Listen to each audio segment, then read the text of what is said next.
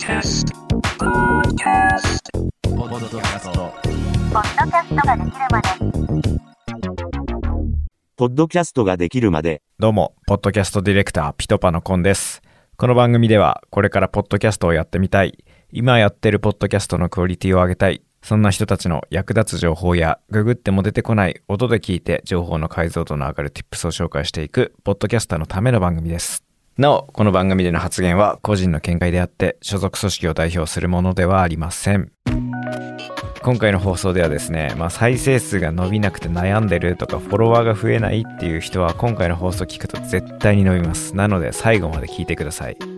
ノートでも記事書いてますので詳細欄のリンクからアクセスしてください。今日のテーマはこちら。興味を引く番組名と肩書き。これはですねリスナーの人がポッドキャストを新しく聞く時って8割方ですねランキングに載ってる番組を聞くか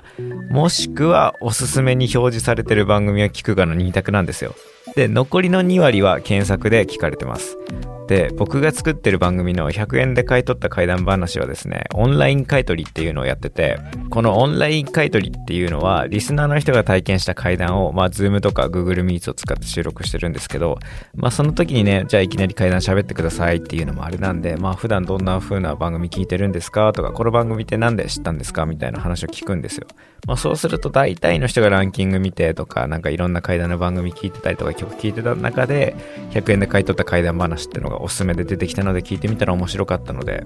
気になって聞いて応募しましたねみたいなのが多いんですけどでまあ残りの2割の人っていうのが怪談が好きとかで Spotify とか Apple とかで怪談で調べたらたまたまヒットしたのでまあ聞いてみたら面白かったので応募しましたっていう風に言われるんですよ。でまあそこで大事になってくるのがね番組名と喋ってるあなたがどんな人なのかっていうのが分かる肩書きっていうこの2つをめちゃくちゃ意識してほしくて結構ねここら辺ノリで決めちゃってる人多いんじゃないかなって思うんですよね。もう番組名もえこれ何の番組って思うようなポッドキャストの番組名って結構多くてまずはですね番組名どうしたらいいかっていう話からしていきますね。これマジで一言で終わるんですけど番組名見ただけで内容わかるが最強。これにつきますね。ほんとね僕が作ってる番組を例に出すとまあこの番組ですねまずは「ポッドキャストができるまで」っていうタイトルなんですけどこれに関しては、まあ、ポッドキャストができるまでの工夫とか作り方っていうのをタイトルに込めて作ってますね。で他にもですねまあさっきも出ましたけど100円で買い取った怪談話ですよね。これほんといいタイトルだと思いませんか？怪談を100円で買い取るって何？っていう興味も湧くしで実話怪談っていうのもわかるんですよ。買い取った怪談話なんで怪談を朗読してます系のポッドキャストとはもう本当に見ただけで違うっていうのがわかる100点のタイトルだと思うんですよ。でこのタイトルって僕が一人で決めたわけじゃなくてこの放送で何度となく登場するランサーズこれを使って決めたんですよ。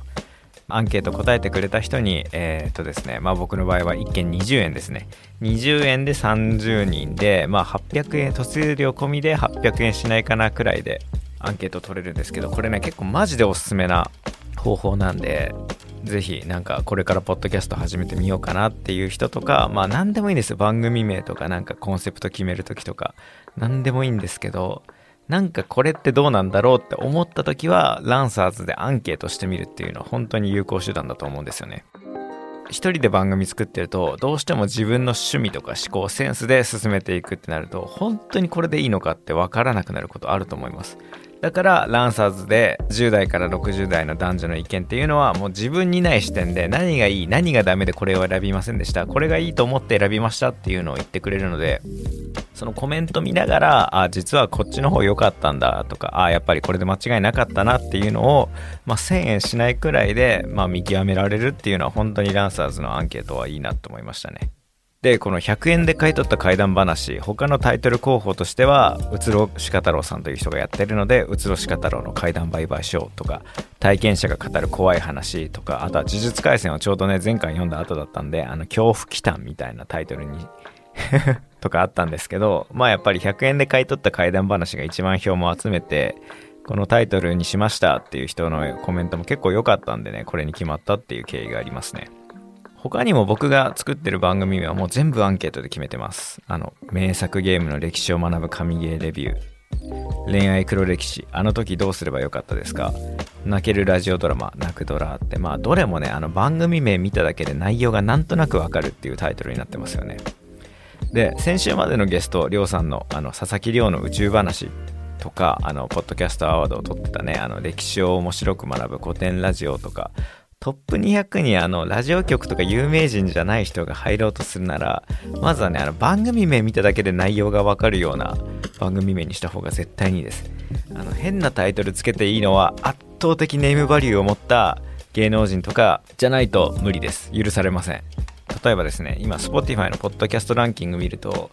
1話からリリースされて1ヶ月以上経つんですけどずっと1位に居続ける番組83ライトニングカタパルト。これ番組名見ただけだとマジで何の番組かわかんないですよね。でこれって喋ってる2人がアルコピースの酒井健太さんと三四郎の相田修二さんっていう、まあ、2人とも「オールナイトニッポン」をやってた今やってるっていう人と TBS ラジオで今喋ってるしラジオ4本もレギュラー持ってるようなめちゃくちゃラジオ好きからしたらもうあこの2人がポッドキャストやるんだって思うような2人だからもうほんと深夜ラジオのトップオブトップだから許される83ライトニングカタパルトっていうタイトルなんですよ。でタイトル見ただけで何だろうってクリックしようっていう風に絶対にこの番組思わないですよ。意味不明な番組へのポッドキャストマジで多いと思ってて面白そうって思ってクリックしますかっていう話なんですけどポッドキャスト配信してる人はもしかしたら聞くかもしれないですけどでも一般のリスナーの人は絶対に押しません。マジでこれは断言します。もうなんかその番組を聞く理由とか価値っていうのを作らないとリスナーには反応してもらえないんですよ。そこで大事になってくるのがあなたの肩書きです。まあ肩書きについてね話す前に一旦ここで CM です。And now, a short commercial break. 名作ゲームの歴史を学ぶ神ゲーレビュー。ナビゲーターの山崎あゆみです。この番組は誰もが知っている名作ゲームの裏話やそのゲームが社会に与えた影響など誰かに話したくなる情報満載のゲーマーのためのポッドキャスト番組ですグランドセフトオートやリングフィットアドベンチャーなど様々なゲームを実際にプレイしてみて神ゲーレビューをしています。次に遊ぶゲームが見つかるポッドキャスト。名作ゲームの歴史を学ぶ神ゲーレビューは毎週金曜日0時に更新されます。詳細欄にリンクを貼っていますのでそちらからお聞きください。はいというわけで後半はですね肩書きについて話していこうかなって思ってます。で肩書きっていうと、まあ、僕の場合ですけどポッドキャストディレクターピトパのコンですって言ってるんですね。まあこれはですね、ポッドキャストを作ることを仕事にしてる人がポッドキャストの作り方を教えるんだまでわかる肩書きですよね。どの番組もそうなんですけど、リスナーってあなたのこと知らないんですよ。自己紹介なしで番組始めると、お前誰だよっていう状態でまず番組を聞くんですよ。で、自己紹介なくて、お前誰だよ状態で話って聞けるマックス僕5分なんですよね。で知らない人の知らない話は本当に5分以上聞けないっていう感じなんでせめて知らない人の専門的な話知らない人が魅力的な話をしてるっていうとこまでフックアップしないと本当にねあの聞いてくれる人っていうのは増えないと思います本当ねなぜならリスナーは聞いた時点でその番組でしか聞けない自分の知らない話っていうのを興味を持ってるんで、まあ、僕は本当ねオープニングトークさえ必要ないと思ってるんですけどまあその話はまた今度しますねで肩書きって結構いろんな SNS で名前の後につけてる人多いと思うんですよ。まあ、僕も Twitter だとコンアットマーク違うコン、えー、マイクの絵文字ポッドキャスト専門ディレクターってつけてるんですけどまあ、結構怪しい肩書きの人っていろんな SNS いますよね。あの10日で TikTok フォロワー10万人超えとか、教育系 TikToker とか、インスタフォロワー1万人の PO アカウント運用とか、大学生起業家とか、それって怪しいんですけど、怪しいけど、それでもね、一言を見ただけで、あ、こいつこれやってる人なんだなってのがわかるんで、本当にね、有効的なんですよ。で怪しい肩書きって嫌な人多いじゃないですか。僕も結構嫌なんですよ。怪しい肩書きの人の話聞くのって。でポッドキャストってまあそこまでね怪しい肩書きじゃなくてもいいと思うんですよ。とりあえず何のことについて喋ってる何の属性の人かっていうのが分かればいいと思うんで。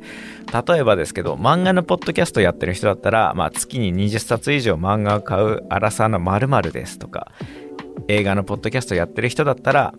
毎日映画を見る女子大生〇〇のなんとかみたいなタイトルって結構有効だと思うんですよね。まあ雑談系でもいいと思うんですよ。まあ自分がよく話してるテーマってこれだなって思うんだったら例えば阪神タイガースを応援し続ける北海道民の〇〇です。そんな僕が語る話はこれみたいな感じであのあなたがどんな人でどんな話をするのかっていうのをフックが必要なんですよ。だから肩書きを最初の自己紹介に入れてみるっていうのは本当に有効的だと思うんで今までやってなかったりする人は一回まずこれ試してほしいですね。もう番組作っちゃったっていう人は。もう番組やってない人は本当に聞かれる番組名っていうのを意識するところから番組作り始めてみるっていうのはいいかもしれないです。なんか思いつきで番組やるくらいだったらね結構コンセプトシートとか書いてみるといいんですよ。この番組のリスナー層ってどこなんだっけ？とかどんな人に聞いてほしいのかとか。唯一無二の番組作りたいけどそれってもう無理だからまあテレビだとこういう風な番組に似てるのかな？みたいなのっていうなんか指標みたいなのを作ることによって番組の作りやすさもあるしリスナー属性とかも測りやすいと思うんですよ。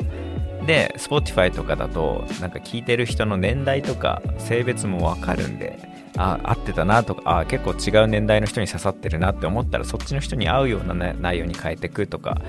っていうのをするのが大事だと思うんですよね。そこまでやったら確実にあなたがどんな人間なのかを理解した状態で番組を聞くリスナーにレベルアップしてるんですよ。そしたら再生完了率って絶対上がると思うんで本当にこれは試してほしいですね。以上興味を引く番組名と肩書きというお話でした。はいエンディングです。このエピソードを聞いてのあなたの感想を Apple Podcast のレビューでお待ちしていますコメント欄全部読んでます。えー、全部読んでますって言っても一件も来てません。なので、本当ね、Spotify で聞いてても Apple Podcast のレビュー書いてくれると嬉しいです。逆に Apple Podcast でいつも聞いてる人でも、あの Spotify でフォローしてくれるとめちゃくちゃ嬉しいですね。番組を聞いて、なるほどためになったなって思ったら、フォローしてください。本当ね、フォロー1人増えるだけでも僕の番組を続けようというモチベーションは上がるんですよ。なので、本当フォローしてください。お願いします。はい来週の放送もお楽しみにお相手はポッドキャストディレクターピトパのコンでした